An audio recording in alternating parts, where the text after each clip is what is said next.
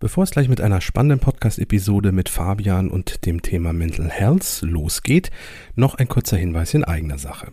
Und zwar laden T3N und die Agentur Murakami zum exklusiven OKR-Seminar ein. OKR steht für Objectives and Key Results und ist eine Methode, um unternehmensweit konsequent und fokussiert Ziele zu erreichen. Am 5. Oktober findet unser OKR Online-Seminar statt. Falls du reflektieren willst, ob OKR etwas für dein Unternehmen ist oder du bereits schon damit arbeitest, aber einen Austausch zu dem Thema haben möchtest, dann findest du alle wichtigen Infos unter t3n.de slash okr-seminar. Und jetzt viel Spaß mit dieser Podcast-Episode. T3N Podcast, das wöchentliche Update für digitale Pioniere. Herzlich willkommen zu einer neuen Folge bei Unicorn Bakery. Heute sprechen wir unter anderem über das Thema Mental Health bei Gründern und Gründerinnen. Also was unterschätzt man? Wieso rennt man eigentlich in den Burnout? Ähm, wie kann man da auch präventiv mit umgehen? Und ähm, dazu eingeladen habe ich mir Martin Schilling, Managing Director Texas Berlin und äh, ehemals CEO bei N26, hat auch ein Buch geschrieben, das ich tatsächlich auch das eine oder andere Mal weiterempfohlen oder auch schon verschenkt habe. Ähm, das heißt ähm, The Builder's Guide to the Tech Galaxy, ähm, geschrieben mit einigen Unternehmern ähm, und, und Operatoren aus der deutschen Szene, beziehungsweise viele deutsche Szene, ich glaube, sind auch internationale Leute dabei, also ähm, nagel mich nicht drauf fest, das darfst du gleich selber nochmal sagen, aber wo wirklich hands-on äh, die Topics erklärt werden, die wichtig sind, um eine Firma operativ aufzubauen, zu skalieren und in den richtigen Frameworks schon mal von vornherein zu denken. Und noch kurz zwei Sätze zu, zu Techstars. Es ist ein dreimonatiges Accelerator-Programm. Ähm, global sind dieses Jahr 700 Startups ungefähr dabei. Über die letzten Jahre sind so knapp 20 Startups als Unicorns hervorgegangen. Und ähm, ja, ich glaube, das ist ein großer Rundumschlag. Aber ich freue mich sehr, dass du heute hier bist. Herzlich willkommen im Podcast. Danke, Fabian. Ich freue mich sehr, hier zu sein. Ich will da einmal ganz kurz direkt so ein Deep Dive in ein Thema reinmachen. Und zwar, wenn ich mir so Accelerator, Inkubator-Programme und alles angucke, dann frage ich mich immer, am Ende konkurriert ihr ja auch mit Angels und, und super Early Stage VCs. Und die Frage ist, warum kommen dann Startups zu euch und sind das die besten? Also hat man eine gewisse adverse Selektion? Wie nimmst du das wahr? Ja, also erstmal, wir sehen uns als Pre-Seed Investor, das ist uns wichtig. Es gibt in der Tat sehr viele Acceleratoren und Inkubatorenprogramme. Wir sind da schon länger und darauf arbeiten wir noch mehr und mehr hin, ein Investor, ein Pre-Seed Investor. Und man muss verstehen, jetzt gerade in unseren Programmen, es gibt eine kritische Phase in, in einem Startup, wo selbst sehr gute Gründer die Unterstützung von globalen Netzwerken, wie vor allen Dingen Y Combinator und uns, das sind ja die zwei großen, sehr gut gebrauchen können. Und das, wir wählen auch bewusst, und das ist ein guter Punkt, den du da machst, wir wählen wirklich nur die Besten aus. Also das ist, da gibt's, es gibt sehr viele Programme, aber das, die Latte kann, glaube ich, so weder bei Y Combinator noch bei uns höher sein. Das, was man verstehen muss, das sind natürlich oft First-Time-Founders, also die, die es zum ersten Mal machen. In der Regel brauchst du diese Programme nicht mehr, wenn du es schon mal kann, gemacht hast. Aber gerade wenn du gerade aus der Universität kommst, das noch nie gemacht hast, vielleicht auch in der Industrie warst und dann eben auf ein globales Netzwerk zurückgreifen kannst von Mentoren und Investoren, das ist schon sehr viel wert. Ich habe das jetzt ein Programm gemacht. Ich bin relativ frisch dabei. Ich mache jetzt gerade das zweite jetzt im äh, Ende 2022. Und ja, wir haben da ganz hervorragende Gründer, die sich die sich da bei uns bewerben. Mhm. Ähm, habt ihr dann irgendwie bei euch, also ich meine, du machst das Berliner Chapter, ihr seid ja anders als jetzt Y Combinator zum Beispiel in Chaptern aufgeteilt. Mhm. Äh, y Combinator ist ja dann sehr zentral äh, im, im Valley, beziehungsweise hat zuletzt dann natürlich auch mit Remote äh, Batches etc. das alles ein bisschen äh, einfacher gestaltet für, für Startups, aber hat auch die Batchgröße enorm erhöht. Also es sind von ähm, na, ich sag mal, klar, also nach, nach so zwei, drei Händen voll Startups irgendwie auf deutlich größer gegangen. Und ich habe es auch gerade gesagt, bei euch sind jetzt so im, im Jahr sind es äh, 700 Startups. Ich glaube, es sind zwei Batches pro Jahr, oder? Genau. Also wir machen aktuell zwei Batches. Das ist uns sehr wichtig. Also die, das Entscheidende von einem Texas-Programm ist, wir haben einen hands-on approach. Also im Sinne von, wenn du bei uns bist, wirst du persönlich von unserem Team betreut. Wir haben 50 dieser Orte weltweit. Wir fahren 50 Programme weltweit. Und das ist das Versprechen an die Gründerinnen und Gründer. Der jeweilige Managing Director mit dem lokalen Team ist handselektiert dabei, diese Startups zu unterstützen. Und es ist eben nicht, hier sind 100 Startups, ähm, schau mal im Internet nach, was du finden kannst, sondern wir machen das in einem sehr handselektierten Programm. Das heißt auch, dass du da jede Woche mit uns sprichst. Wir machen One-on-Ones, wir sitzen gemeinsam im Büro. Das ist ein sehr intensives und sehr persönliches Programm. Finde ich äh, auf der einen Seite ganz spannend. Ich kenne auch irgendwie das eine andere Startup, das bei euch war oder ist und ein paar der Mentoren und deswegen ähm, glaube ich, eine, eine sehr, sehr gute Adresse. Und ähm, ich bin bei Accelerator und Inkubatoren, Inkubatoren da sehr zurückhaltend, äh, Empfehlungen auszusprechen. Aber ich finde das äh, super auch, was die, was die Startups so erzählen. Das heißt, wenn ihr euch aber als Pre-Seed-Investor seht, das heißt, macht ihr dann quasi die erste Runde und äh, danach sind, sind die Companies Seed-ready oder so? Was genau, ist die genau, also Transformation, die ihr unterstützt? Wenn du eine Firma gründest, wenn du weißt das selbst, du hast mit vielen Gründern und Gründern gesprochen, das ist wie ein rohes Ei am Anfang. Ja, du kannst quasi alles, es ist sehr relativ brüchig und du kannst in dieser Phase jede Art von Unterstützung extrem gut gebrauchen. Das nimmt natürlich dann ab nach und nach, wenn, ähm, ähm, wenn du größer wirst. Und was, was wir, wir arbeiten eng mit Angels zusammen. Also im Prinzip, wer zu uns kommt, der hat in der Regel auch schon ein bisschen Angel-Kapital eingesammelt, ähm, ist teilweise sind auch schon Early-Stage-VCs dabei, aber im Prinzip geht es darum, gemeinsam eine, eine, in der Pre-Seed vorzubereiten, entsprechende Runde und dann natürlich schnell zur Seed zu kommen. Ja, da ist unsere Stärke. Und das Spannende, du hast am Anfang kurz angesprochen, was uns an, am Herzen liegt, auch unseren Gründern, David Cohn und anderen, wir wollen Ökosysteme, Tech-Ökosysteme in der Welt voranbringen. Eben nicht nur Silicon Valley, sondern eben wir glauben daran, dass Tech und Technologiefirmen ein, eine Kraft des Guten sind für die Welt, die Welt auch irgendwie besser machen und diese Ökosysteme, die jetzt entstanden sind in den letzten Jahrzehnten, eben unabhängig von Silicon Valley, das ist das, wo, wo wir hereingehen. Also wir haben jetzt gerade zum Beispiel in Nairobi ein Programm aufgebaut. Also wir gehen wirklich in die lokalen Ökosysteme und unterstützen dann eben dort durch unsere Arbeit eben auch das Ökosystem zu bauen. Wenn wir uns jetzt mal angucken, wir haben, ich habe gesagt, äh, wir sprechen ein bisschen über Mental Health. Also Gründen an sich ist ja schon stressig genug. Und jetzt habe ich dann so ein Drei-Monats-Programm. Inwieweit ist es so, dass man auch sagt, okay, wir wissen natürlich auch als, als Programm, wir kreieren vielleicht auch zusätzlichen Stress, weil ich muss mich innerhalb von drei Monaten, also ich habe eine viel klarere Deadline, mich beweisen zu müssen.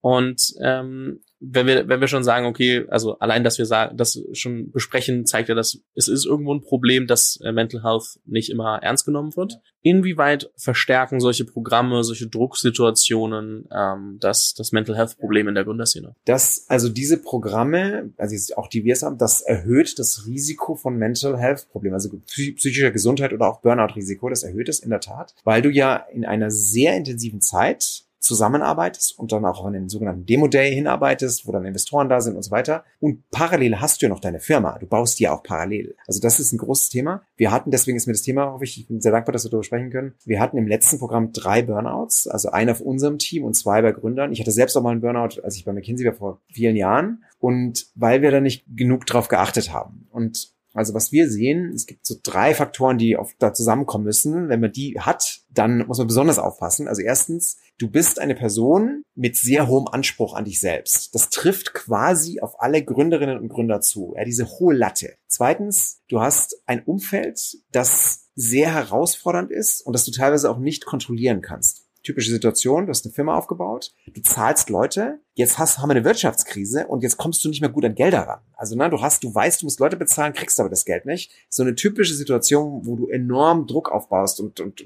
und natürlich unter Stress gesetzt wirst. Und dann, wenn dann noch dazu kommt, dass du so ein loses soziales Netzwerk nur hast, also keine Liebesbeziehung, keine, deine Familie ist nicht nah bei dir. Also du hast niemanden, vor allen Dingen keine Person, kein Mensch, der dich davon abhält, einfach alles nur für deine Firma zu geben. Wenn die drei Faktoren zusammenkommen, dann hast du halt ein besonderes Burnout-Risiko und da muss man dann eben besonders vorsichtig sein. Das heißt, die aktuelle Phase, die wir haben und, und mit der Marktsituation ähm, erhöht Burnout-Risiken ja. enorm. Absolut. Und absolut. Und viele achten da zu wenig drauf, ne? Und ähm, das sind ja auch teilweise Leute, die auch eben noch, wie gerade gesagt, Erstzeitgründer, also Erstgründer, die dann auch teilweise auch noch keine Familie haben, vielleicht auch dann gerade Solos sind und dann, da muss man aufpassen. Wie war das dann bei dir? Also du hast gesagt, du hattest einen bei McKinsey damals, das ist ja schon ein bisschen länger her. Ähm, aber wie war deine Erfahrung? Wie bist du da, wie bist du damit umgegangen? Ja. Wann hast du es realisiert? Also vielleicht mal kurz mal diskutieren, was es eigentlich ist. Das ist ja auch ein bisschen Modewort. Also jetzt mal definiert als Situation, wo du im Prinzip nicht mehr in der Lage bist zu arbeiten. Ja? Wo du also wirklich in einen Punkt kommst, wo du einfach im Prinzip nicht mehr tippen kannst. Also und dann einfach wochenlang raus musst irgendwie. Sowas hatte ich bei McKinsey. Bei mir war das so, die drei, Faktoren, die sind gerade zusammengekommen. Ich bin auch eine Person, die anspruchsvoll, ich habe einen hohen Anspruch an mich selbst. McKinsey ist natürlich genauso wie Gründung ein sehr anspruchsvolles Umfeld, da liegt die Latte hoch. Und dann war es eine Situation, das war in Dubai, das weiß ich noch, als es gestern war, wo meine Familie, meine Frau mit meinem jungen Sohn, der war damals ein halbes Jahr, schon zurück in Deutschland war. Ich habe in Dubai noch gearbeitet und war da quasi ganz allein. Und das, das war Donnerstag, das ist der letzte Arbeitstag in der arabischen Woche. Ich saß in unserem Büro in Dubai und wollte noch für das nicht gut laufende Projekt quasi meine E-Mails ausarbeiten, abarbeiten und ich konnte nicht mehr tippen. Also ich musste im Prinzip den Notebook zumachen. Ich bin dann einfach ins Krankenhaus gefahren, ich Schmerzen gehabt die mir dann alle gesagt haben, hey, sie sind alle alles gut, sie alles, also alle physischen Werte in Ordnung, fahren sie nach Hause, ruhen sich aus. Und so war es dann auch. Das war aber schon ein Punkt, wo ich dann aus dem Projekt raus musste, wo ich mir dann selbst sage, es geht jetzt nicht mehr.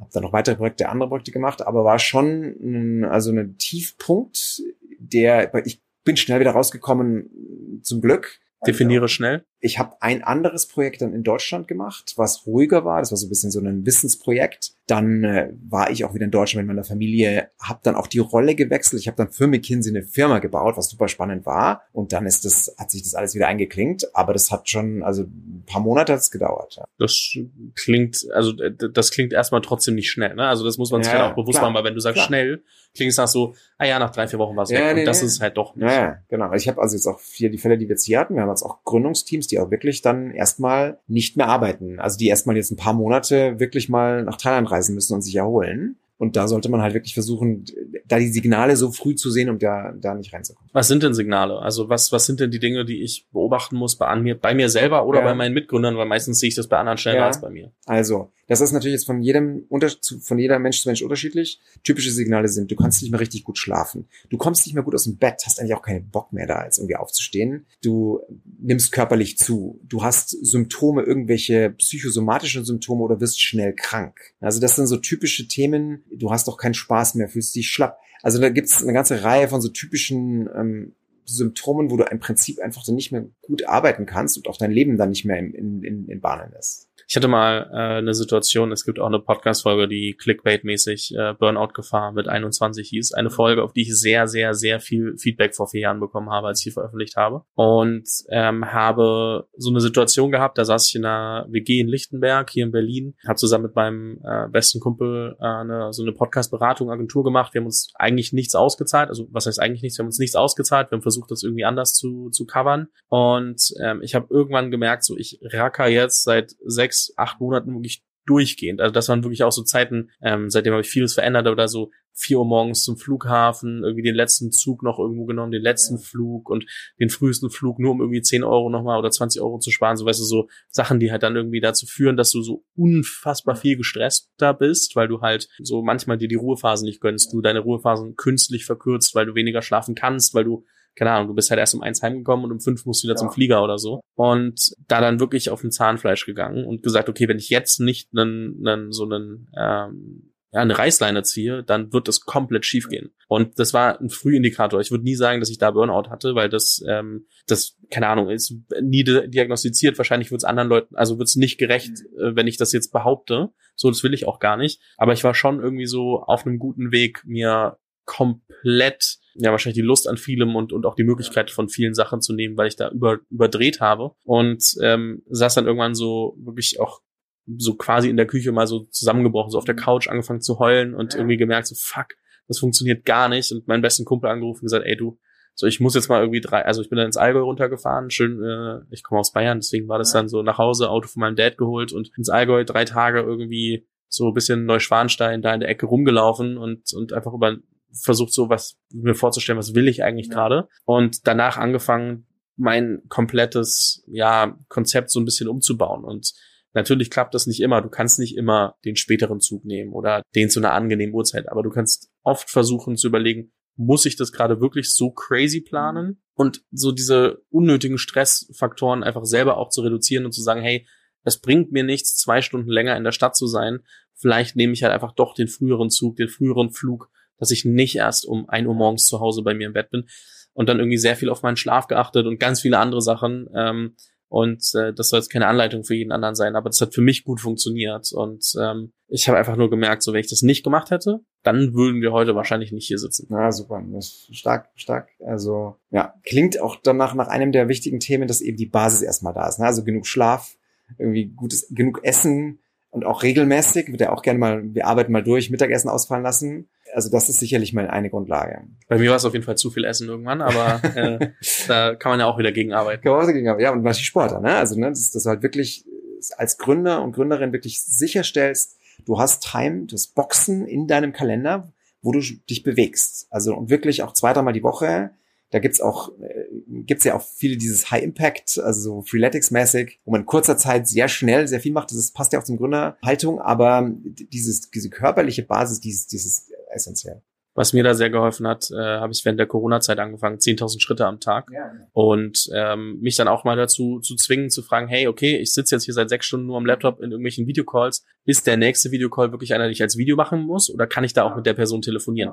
Klar, wenn wir das erste Mal sprechen oder wir was sehr Wichtiges wirklich als Agenda durchgehen müssen, dann ähm, sollten wir das vielleicht als Videocall machen. Aber wenn das teilweise Kennenlerngespräche sind oder irgendwie Sachen, die jetzt nicht so unfassbar, unfassbar wichtig sind, Leute, die man schon kennt, wo es einfach eine andere Basis ist, dann halt doch mal spazieren zu gehen. Ich mache das jetzt seit ja, über 500 Tagen jeden Tag und das hat mir unfassbar viel gegeben. Und das kann man schön, da gibt es eine Reihe von schönen Werkzeugen, digitalen Werkzeugen, Apps und so weiter, die man ja da auch als äh, Technologiegründerin und Gründer vielleicht auch gerne verwendet.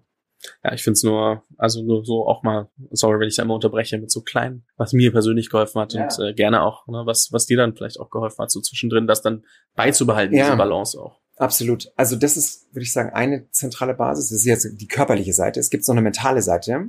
Also was mir geholfen hat, was ich auch seitdem geändert habe, ist, ja, es gibt ja viele von uns und so war ich auch, die sich sehr gerne mit anderen aus der sogenannten Peer-Gruppe vergleichen. Ja, also da gibt's den, der mitstudiert hat, der ist jetzt heute schon, hat schon erfolgreich einen Exit im Startup. Der andere oder die andere, die hat schon so viel Geld, die muss nie wieder mhm. arbeiten. Der dritte ist vielleicht, oder die dritte ist vielleicht schon in irgendeinem Vorstand angekommen. Und wo bin ich? So, dann hat man ja oft dieses Thema, man vergleicht sich gerne nach oben, immer nur die, die es irgendwie so. Also im Prinzip ist es so, als ob du dir vorstellst, da ist ein Stadium von Menschen, die du liebst und die, die, die, die du wertschätzt ähm, und du läufst in diesem Stadion, alle gucken auf dich und du guckst rechts, links und siehst deine mit deine Peergroup mit dir laufen. Und ich habe versucht irgendwann diese Situation zu ändern, indem ich ein Rennen nur noch gegen mich selbst laufe. Also wo ich sage, ich möchte besser werden als frühere Versionen meiner selbst. Und ich bin immer noch in diesem Stadium, das sind immer noch diese vielen Menschen, die mir wichtig sind, aber ich laufe und ich möchte mir selber beweisen, dass ich Dinge neu lerne, besser mache als als ich früher war und eben nicht mehr sage, ich vergleiche mich mit anderen, sondern den eigenen Pfad zu gehen. Und ich glaube, das, so eine Haltung hilft auch vielen Gründerinnen und Gründern. Die sind ja oft sowieso Menschen, die ihren eigenen Pfad gehen und kreieren, weil sie ja, das sind ja diese sogenannten Misfits, die ja oft sehen, okay, wir hatten ja auch schon schöne Gespräche dazu.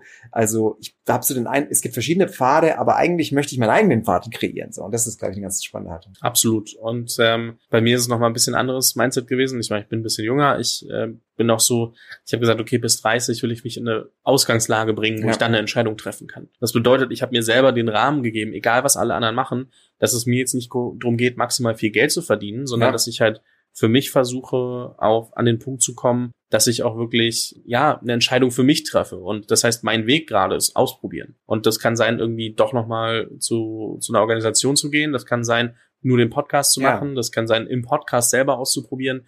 Was auch immer. Und so habe ich mich aus dieser Vergleichbarkeit gezogen, weil so vergleiche ich mich nicht mit jemandem, der, keine Ahnung, auf einmal ein schöneres Auto fährt als ja, ich. Ähm, sehr schön. Und das hat mir sehr geholfen und auch danach eben eine Entscheidung zu treffen, die für mich ist und so anhand dessen, was habe ich denn ausprobiert, mhm. was passt jetzt am ehesten. Ob ich mich mit 30 wirklich entscheide oder das dann verlängern, müssen wir noch sehen. Das vielleicht, äh, vielleicht probiert man sehr auch weiter aus. Ne? Aber dass du sagst, ich habe das auch so gemacht. Also im Sinne von, du experimentierst ja quasi mit Wegen und lernst dabei auch Dinge, die du nicht magst. So, ja. Ne? Das ist ja das eigentlich, und dann einfach zu sagen, hey, ich bin jetzt da nicht gescheitert, aber ich merke, das ist einfach nichts für mich, deswegen probiere ich was anderes. Andere Sache, die finde ich auch, das ist in dem Zusammenhang sehr relevant.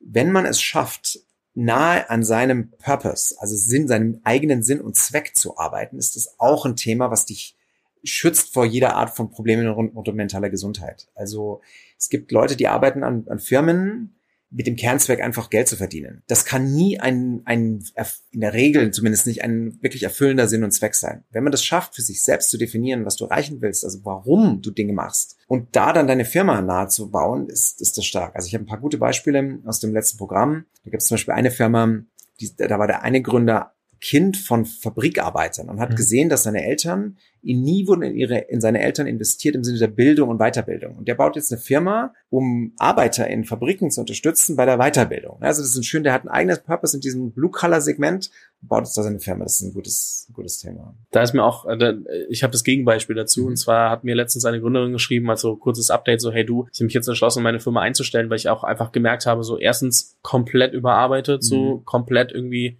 da nur versucht, all in zu gehen, dann eben aber gemerkt, dass es auch gar nicht so das ist, wofür ich zu 100 Prozent brenne. Ja. Ich will eigentlich ein viel größeres Thema angehen und die hat dann halt irgendwie doch schon versucht, was, gut, was, was Gutes in die Richtung zu machen, aber es war nicht genau, also es war trotzdem zu weit weg noch von dem, was sie eigentlich machen will ja. und für sich dann auch gesagt, hey, ich nehme jetzt nochmal Zeit, Abstand und entscheide dann nochmal neu, was da am besten passt und brauche jetzt aber auch erstmal meine Zeit für mich, also weil ich eben vielleicht auch schon zu lange in die falsche Richtung ja. gelaufen bin und da merkst du halt, was passieren kann, wenn du eben die Richtung läufst, die dann doch ein Tick ja. zu weit weg von deinem, ja, von deinem total. Ist. Super interessant. Also es gibt eine Frage, die mir sehr geholfen hat, um da, genau da nicht zu lange in die falsche Richtung zu laufen. Ich frage mich regelmäßig, 10 ist der beste Job der Welt, den ich aktuell bekommen kann auf Basis meiner Präferenzfähigkeiten. Eins, ich kündige morgen. Ich möchte, ich bin so unglücklich, dass ich morgen kündige. Also diese Skala von 1 bis 10. Mhm. Wo stehe ich denn aktuell mit meinem aktuellen Job? Wenn ich da zu lang unter 5 bin, also 5 und drunter, dann muss ich substanziell was ändern. Und da sehr ehrlich zu sein. Ja, und, und, ich glaube, man sollte in solchen äh, Sachen auch mal die sieben oder so weglassen, weil sieben ist so irgendwie nichts Gutes, nichts Schlechtes. Mhm. So, ähm, ich will mich nicht entscheiden. Man muss sich schon, also ich würde vorschlagen, bei so Skalen so acht oder sechs. Also ist es wirklich gut oder ist es okay? Mhm. So und äh, mhm. weil oft tendiert man so auch äh, gerade bei solchen Skalen dann irgendwie zur sieben und sagt, hey, ja, so eine sieben. Und dann ist es halt so, ja, so eine sieben und halt nicht, ja, eine acht, ich finde es wirklich gut oder eine eine 6, ja, eigentlich ist cool, aber mir fehlt schon auch was. Ja. Und äh, aber ich finde die Frage sehr gut, ja. weil ich glaube, äh, auch wenn man als Gründer sagt, okay, ich müsste mich selber feuern, aber oder meine Firma kündigen, ja. ne, aber trotzdem ist es super wichtig. Du musst dir dann als Gründer eingestehen, also wenn du jetzt also in der Situation bist Gründer und sagst, ich, hey, mal ganz ehrlich, wie ich diese Frage mir so stelle, bin ich jetzt bei einer 3.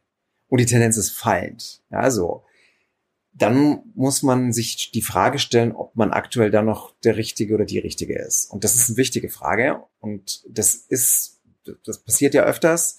Da muss man auch ehrlich sein, gerade zu seinen Investoren und zu seinen Co-Gründern und seinen Mitarbeitern. Wenn man, wenn der Gründer und die Gründerin da nicht, also wirklich auch den Eindruck hat, das ist jetzt wirklich was, was mich erfüllt, ist das für alle, alle schlecht. Und eine kleine, also Tipp, der ganz gut funktioniert, ist, wenn du das machst, also hier, ich bin jetzt aktuell sechs, dann ist die entscheidende Frage, okay, wie komme ich zu einer 7? Nicht, wie komme ich zu einer 10, sondern wie komme ich einen kleinen Schritt weiter mehr zur persönlichen äh, Jobzufriedenheit und, und Lebensglück in dem Sinn und so. Das, das ist ein bisschen der ja, die Frage ist auch, muss es immer eine 10 sein? Die andere Frage ist, kann ich mir solche Fragen auch stellen, wenn ich ähm, finanziell jetzt nicht irgendwie den Background habe, dass ich sage, ich mhm. habe schon irgendwie 15 Jahre Beruf, Berufserfahrung, irgendwie was, äh, auf jeden Fall einiges aufgespart und könnte auch mal ein Jahr vielleicht mhm. äh, Sabbatical machen. So, wie gehe ich damit um, wenn ich halt finanziellen Druck verspüre, weil ich entweder all in in mein eigenes Startup investiert bin, weil ich ja, vielleicht auch einfach in einem Job arbeite, wo ich nicht so viel zurücklegen konnte, weil ich ja. irgendwie andere Sachen hatte, sei es Familie irgendwie unterstützen oder ähnliches. Ähm, und es mir nicht so leicht fällt, einfach zu sagen, ja, pff, ich höre da jetzt morgen auf und mache was anderes. Ja, absolut wichtig, super Thema. Also das, was wir versuchen immer auch unseren Gründerinnen und Gründern zu empfehlen, also du musst schon versuchen, vier bis fünf Monate an Rücklagen irgendwie zu haben, die du überbrücken kannst ohne Einkommen. Also es gibt nichts Schlimmeres, als in einer Firma zu sein, wo du wirklich alles reinsteckst, auch dein Geld, und du dann persönlich in eine Situation kommst, wo du nicht mehr weißt, wie du deine Miete bezahlst. Und da ist ein Trick, wir sitzen jetzt ja hier in einem, ähm, in deinem Zimmer, in deiner Wohnung in dem Sinn, da auch wirklich zu sagen, die Kosten niedrig zu halten. Also wirklich ganz konsequent zu sagen, jetzt ich kaufe jetzt kein teures Auto, ich habe jetzt nicht ein riesen, ich kaufe jetzt nicht ein riesen Haus oder, oder ziehe um. Und da wirklich zu sagen, ich, ich lebe noch relativ bescheiden, bevor ich nicht wirklich auch finanziell da in, in, in der Sicherheit bin. Das ist jetzt leicht, wenn man nicht Familie hat, muss man wieder fairer inklusive Startup-Ökosystem. Wenn du natürlich Familie hast und ein bisschen älter bist, auch die wollen wir ja nochmal zum mhm. Gründen animieren. Da muss man ein bisschen anders drüber nachdenken. Da sind, das ist auch eher gut, da sind auch mittlerweile immer mehr Investoren auch bereit zu sagen, dass man gerade, wenn die Gründerprofile dann so sind, dass die Leute einfach auch offensichtlich mehr Geld brauchen, dass man dann früher auch ein bisschen sichert, dass die Gründer da auch genug Geld haben. Ja, lass uns mal ganz kurz da ein Thema anhängen. Ne? So apropos Geld brauchen. Was siehst du denn typischerweise als äh, Gründergehälter auch? Ne? Also so, das, weil das spielt ja eine Rolle, weil oft weiß man es einfach nicht, es ist intransparent und dadurch denke ich als Gründer oder lass mir als Gründer auch manchmal vielleicht Druck von Investoren machen. So, nee, ähm, so viel geht nicht, du musst irgendwie 10, 20.000 Euro weniger im Jahr nehmen. Was, also, woran orientiere ich mich denn eigentlich, Ja, was das- für Zahlen? Ja, gute Frage. Also erstmal muss man da ja immer wieder fairerweise dazu sagen, der Deal, den du als Gründer eingehst, also wir sprechen jetzt von Techn Wagniskapital finanzierten Technologiegründerinnen und Gründer, ist, dass du ja eine sehr, eine Chance hast, da sehr viel Geld zu verdienen, so dass du nie wieder arbeiten musst. Das ist eine, in vielen anderen Jobs in unserem Land gibt's dieses, diese Chance nicht. Deswegen musst du auch akzeptieren, dass dein Grundgehalt deutlich kleiner ist. So, das ist auch fair. Deswegen arbeite ich auch mit Gründerinnen und Gründern so gern zusammen, weil es eben aus meiner Sicht die Pioniere unserer Zeit sind, die in persönliches Risiko gehen. Und das kann man immer wieder jetzt ja auch kritisch durchaus beleuchten. So DAX-Vorstände in unserem Land, die verdienen teilweise sehr viel ohne signifikantes persönliches Risiko. Und da sind unsere Gründerinnen und Gründer eben anders. So, jetzt aber trotzdem, wir sprechen auch von mentaler Gesundheit und einer gewissen Basis.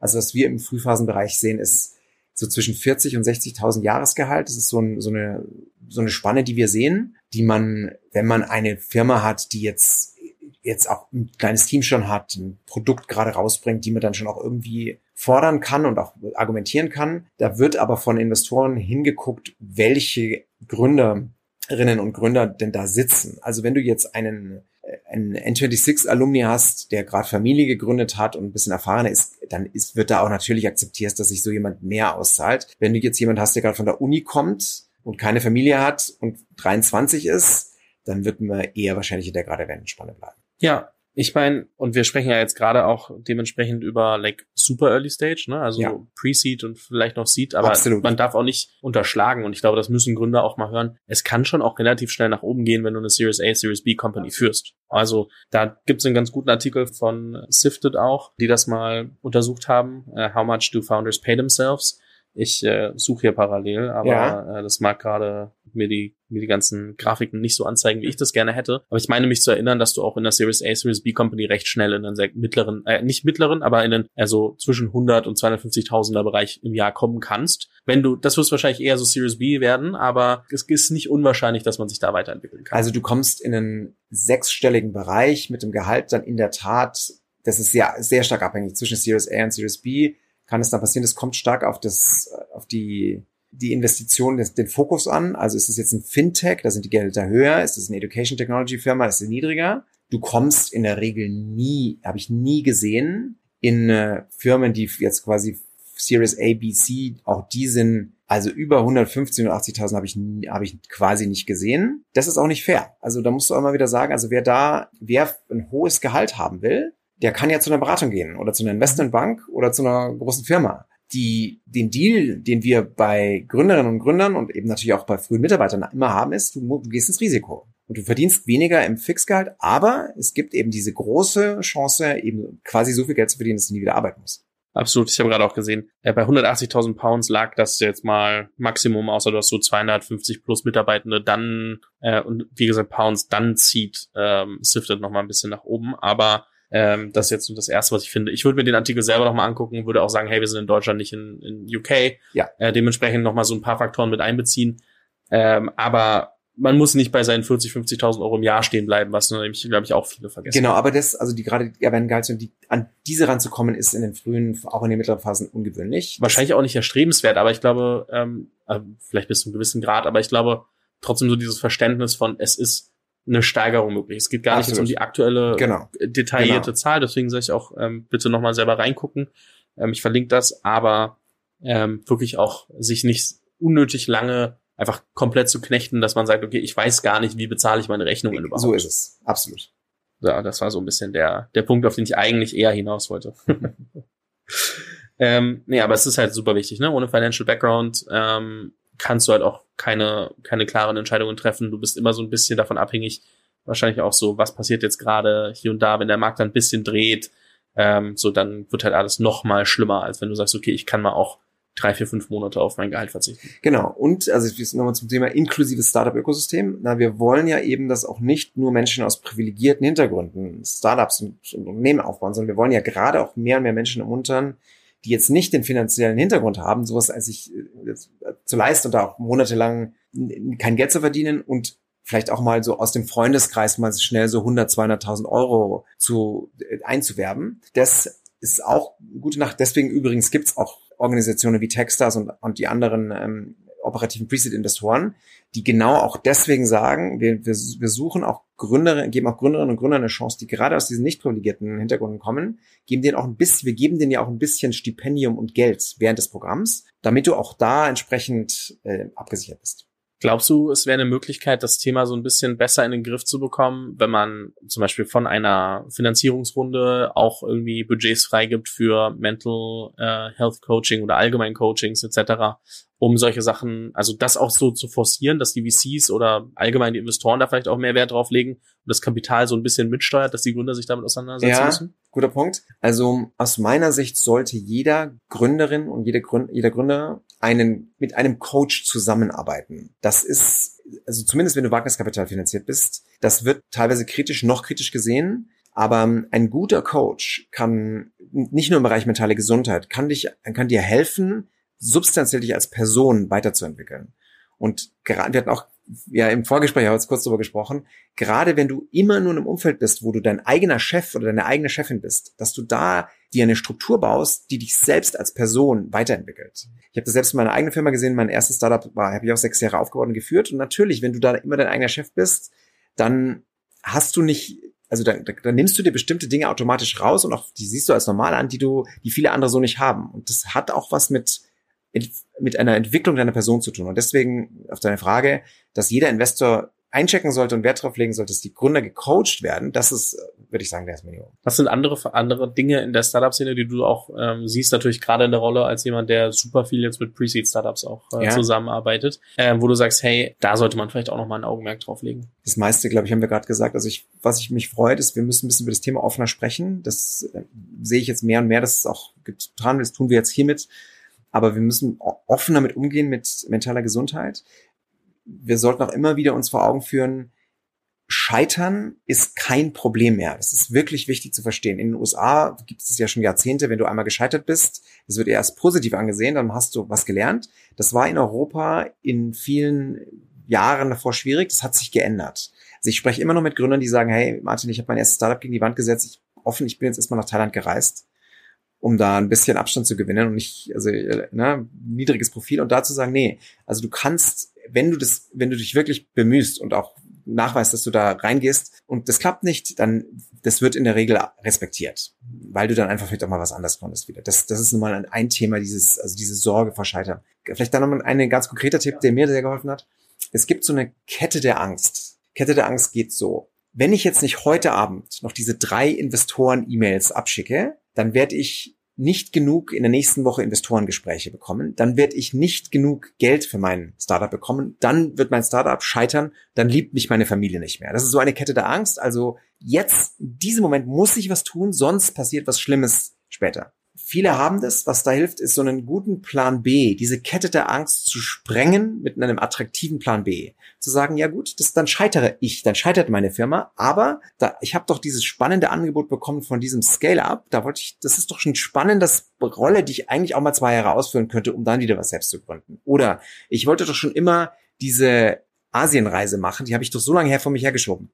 Also, dass man sagt, ich habe einen Plan B, um dann in diesem Moment zu sagen, okay, jetzt habe ich Sorgen, und wenn es halt nicht klappt, dann kommt mein Plan B. Wichtig, diesen Plan B erzählt man am besten nicht Investoren. Ja, also die Investoren fragen dich ab und zu in der frühen Phase, hey, wenn es nicht klappt, hier, was ist denn dein Plan B? Da ist die beste Antwort, es gibt keinen Plan B. Ich mache das erfolgreich, was es auch kostet. Also diesen Plan B quasi nur für sich selbst haben. Warum ich glaube, viele Gründer und Gründerinnen ein Problem haben, so einen Plan B überhaupt im Kopf zu haben, ist, weil sie sich halt unfassbar stark mit ihrer Firma ja. identifizieren. Ich glaube, das loszulassen ist halt wirklich nicht einfach, ja. aber schon der Schlüssel dazu auch so ein bisschen, also du bist halt trotzdem nicht die Firma. So gern du das denken würdest und aus den ersten Tagen vielleicht auch noch eingebrannt hast, dass wenn du nicht arbeitest, dass das Ding auch niemals werden kann. So bis zu einem gewissen Grad, ja, am Ende schaffst du ja trotzdem Strukturen und über die ja. Zeit hinweg bist du einfach nicht mehr die Firma, du bist vielleicht noch das Gesicht der Firma und da willst du ja eigentlich hin. Das heißt, du musst auch irgendwie so ein bisschen damit klarkommen, dass alles, was du gerade machst, eigentlich dazu führt,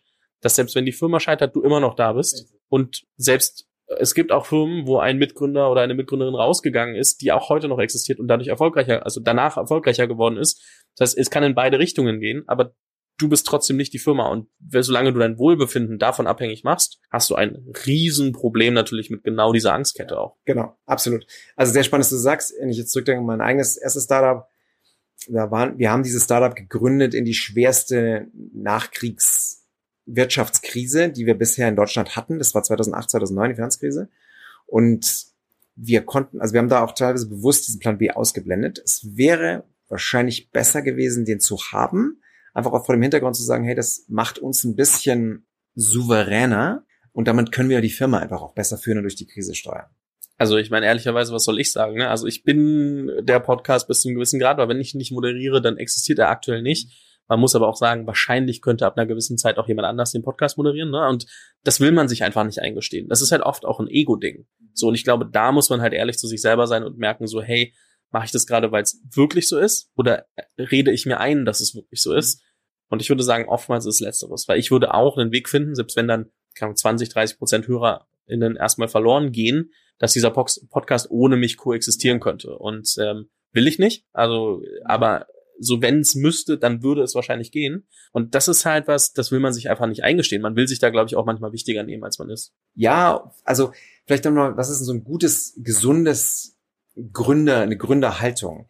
Die ist ein bisschen zweigleisig. Also was wir idealerweise immer wollen, und ich glaube, da bist du auch so, ich bin auch so, du willst erstmal einen Gründer haben, eine Gründerin, die eine ganz klare Vision haben und absolut überzeugt sind, dass diese Firma jetzt erfolgreich wird. Es gibt gar keine Alternative, sie nicht erfolgreich zu machen. Aber in derselben, im selben Kopf möchtest du jemanden haben, der 100 Risiken sieht, warum es nicht erfolgreich werden kann. Also ne, dieses fast schon schizophrene, ich habe diese ganz klare Vision, dieses, dieses Bild, ich werde die Zukunft mit dieser Firma neu, neu bauen.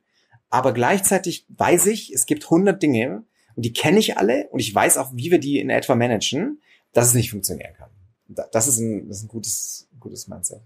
Und du willst jemanden, der halt über, also wenn die Firma erfolgreich wird, halt auch irgendwie die zehn Jahre mitgehen kann und nicht nur genau. jetzt irgendwie fünf Wochen. Also, also du meinst vom, aus der mentalen vom, Gesundheit her, aus der mentalen ja, Gesundheit her, von dem Workload absolut. und was man sie, ja. dass man selber halt für sich auch dieses, es ist halt doch sehr langer Weg und kein Sprint irgendwie dann doch irgendwie verinnerlichen ja, genau. kann auch. Also ich, wir sitzen ja auch durch unsere Investments dann in, in den in den Boards und was wir natürlich immer auch empfehlen, also ne, Sprint, Rest, Repeat. Das ist ja so die Formel. Also nur du hast Sprints, du musst aber wieder Pause machen und dann machst du halt wieder von vorne.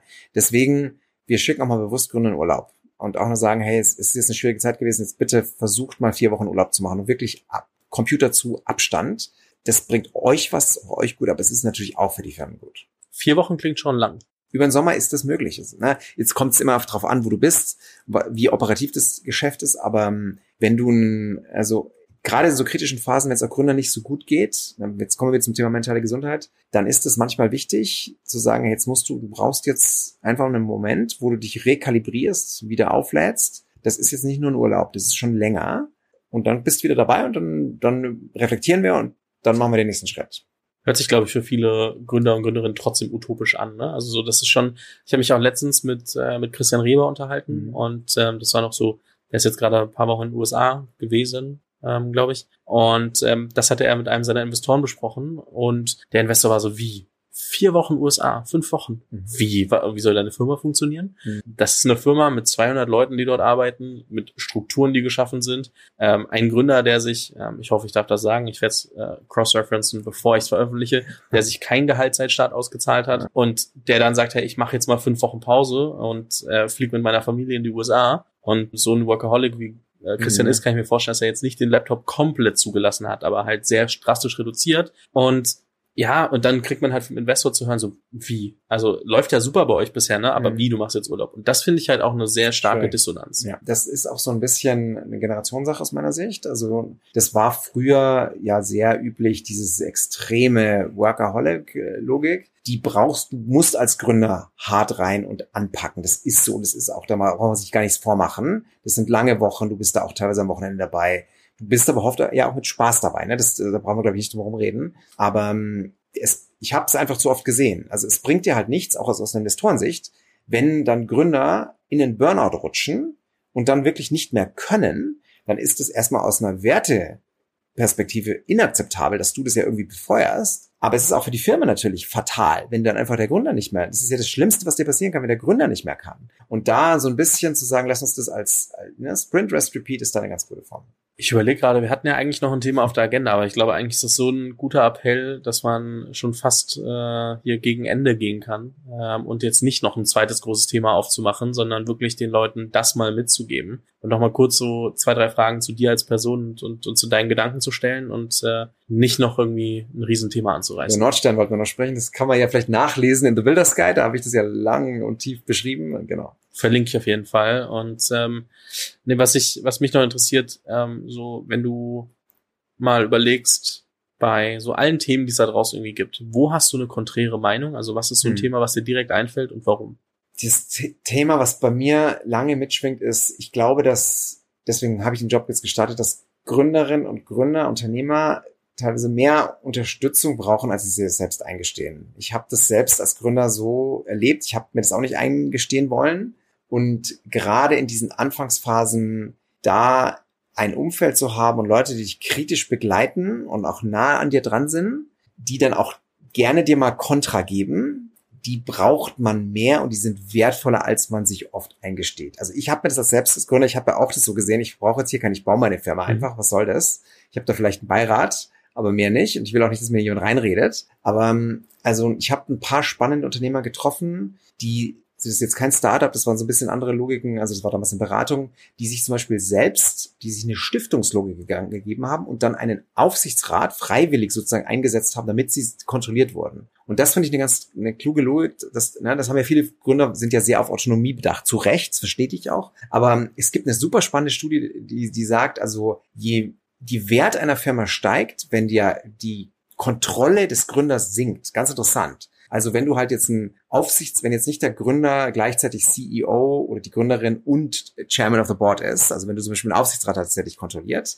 ne, oder du hast quasi mehrere Leute, die, die, die mitreden. Also du hast im Prinzip so ein paar Kontroll- und, und Governance-Instanzen, die dich selbst professionalisieren. Und das ist so eine, eine, eine Erkenntnis, die ich selbst früher nicht hatte, aber jetzt habe. Müssten dann deutsche Firmen nicht oftmals wertvoller sein als amerikanische? Weil bei Ameri amerikanischen Firmen hast du ja oft so, dass zwar die Shares nicht mehr komplett bei den Gründern oder Gründerinnen liegen, aber die Voting Rights? Ja, das, das ist eine gute Frage, aber wir haben diese Bewertungsunterschiede sind natürlich durch viele, viele Faktoren getrieben. Da gibt es Amerika einen Riesenmarkt, wir haben einen fragmentierten Markt und so. Die sind oft daher eine Sprache, das ist ja, aber also da gezielt und gut überlegt, Leute reinzuholen in deine Firma, die dich auch kontrollieren, aber eben in einer konstruktiven Art, fast schon als Coaches, das eher früher als später zu machen, ist gleich wichtig. Warum baut dann so ein Mark Zuckerberg vielleicht das doch andersrum? Ja, genau, jetzt kann man natürlich genau diese Beispiele zitieren, wo es auch viele, es gibt halt auch. Das ist wie die Dropout-Beispiele, ne? Also du findest immer irgendwo einen, der es dann halt richtig gut gemacht hat. Ich will es nur trotzdem mal. Äh, jetzt müsste man sich ja, ansprechen. ja, jetzt im Counterfactual gedacht, müsste man jetzt eigentlich überlegen, was hätte denn jetzt Mark Zuckerberg bauen können, wenn er da vielleicht noch mehr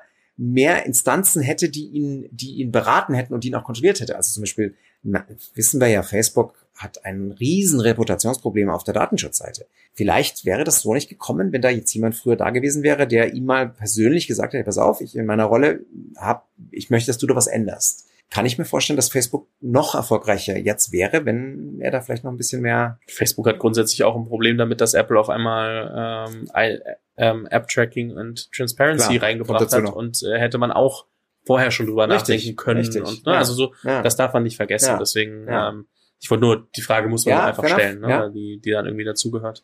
Wenn du eine Sache an der Startup-Szene verändern könntest, welche wär's? Ich würde mir wünschen, dass wir in unseren europäischen Ökosystem, Technologie-Ökosystem und Startup-Ökosystemen noch viel, viel mehr Gründerinnen und Gründern haben, die sich auf den Weg machen.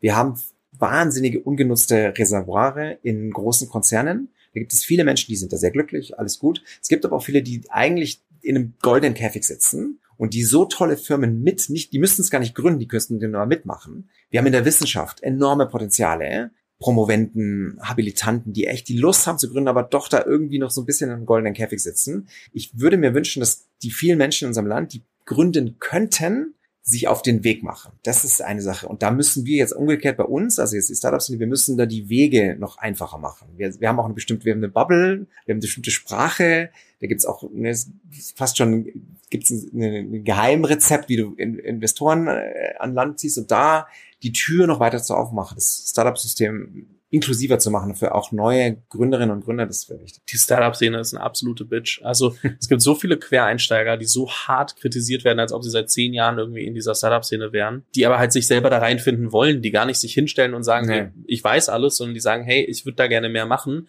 die so von Insidern zerrissen ja, werden ja. teilweise. Und da müssen wir uns alle an die eigene Nase fassen. Ich bin da bestimmt genauso betroffen wie, wie andere auch, mit äh, da kritisch zu sein oder irgendwie wertend. Aber das ist schon ähm, teilweise echt äh, hart zu beobachten, wenn du dir so denkst, hey, die Leute wollen ja eigentlich nur auch Teil des Ökosystems werden und sich reinfinden. Ja. Und wir alle haben da Jahre gebraucht, um uns reinzufinden. So, ey, wenn ich wenn ich mir anschaue, wie äh, wie wie blauäugig ich war vor drei vier Jahren und trotzdem schon dachte, ich wäre irgendwie relativ so ja. tief drin und was ich da noch alles dazu lernen konnte, aber ich war froh, dass ich halt irgendwie neugierig da durchgekommen bin und mir manche Leute dann so die Hand gereicht haben. Das müssen wir, glaube ja. ich, viel, viel öfter Absolut. machen. Baut die Brücke zu einem Thema Give First, das ist uns ja Sex ist auch wichtig, ist mir persönlich wichtig. Also wirklich zu versuchen, wo immer du es kannst, anderen etwas zu geben. Also, und zwar ohne gleich etwas zu fordern dafür. Und ne, das, das ist das, da finde ich, haben wir auch in Europa eine, eine Stärke. Wir bauen Dinge gemeinsam. Da sind die Amerikaner immer noch etwas besser, aber wir werden als Europa da besser. Also wie schaffen wir es gemeinsam, ein, ein Startup-Ökosystem zu bauen und auch natürlich damit die Industrie der Zukunft zu bauen, die auch große Fragen unserer Zeit löst und viele Millionen Arbeitsplätze schafft. Wie, wie können wir gemeinsam dieses, dieses Ziel erreichen? Und es ist mir wichtig, es geht nicht nur, wir wollen nun ein tolles Startup-Ökosystem bauen. Das hat ja einen Zweck. Und der Zweck ist, viele der Startups der aktuellen Generation arbeiten an den großen Problemen unserer Zeit. Klimawandel, Pandemiebekämpfung etc. Und schaffen, werden viele Millionen Arbeitsplätze schaffen, die wir dringendst brauchen. Also da gibt es große Themen, die wir haben. Technologische Souveränität ist wahrscheinlich das dritte. Also wir sind immer noch zu abhängig von amerikanischer Infrastruktur, gerade auf der, also bei der Finanzinfrastruktur. Du gehst in den Supermarkt, deine Transaktionen laufen in der Regel über Mastercard und Visa, auch wenn man es nicht merkt, dass wir uns das, was europäische Technologie schaffen, um es unabhängiger zu machen. Das sind die eigentlichen Themen, die wir gemeinsam tragen. Eine letzte Frage habe ich noch, und zwar, welchen Rat gibst du oft, findest du ihn aber schwer zu befolgen? Ja, das ist eine sehr gute Frage. Ich habe lange den Rat gegeben, wirklich in Richtung, jetzt kommen wir zu unserem Nordstern-Thema, zu investieren, also nicht nur im Operativen zu verharren und ein operatives Problem nach dem anderen zu lösen und dann inkrementell zu denken, sondern quasi Pausen zu machen, Zeit zu blockieren und dann auch wirklich um Richtung nachzudenken. Bill Gates hat es ja äh, bekannterweise gemacht, er ist eine Woche in den Wald gegangen, mhm. hat er gelesen, toll. Aber da auch wirklich äh, mal zu sagen, ich nehme jetzt mal zwei, drei Tage, schreibe mal auf, das habe ich jetzt gerade für Texas Berlin gemacht, wie der, wie sieht denn Texas Berlin in fünf bis zehn Jahren aus? Das habe ich über lange Jahre zu wenig gemacht. Mache ich jetzt bisschen besser, aber das wäre so ein Thema, was ich wahrscheinlich früher vernachlässigt habe. Okay. Und dann vielleicht äh, zweites Thema, um da auch ehrlich zu sein, ich nehme mir, habe mir vorgenommen, Zeit, mehr Zeit noch mit meinen Kindern zu verbringen.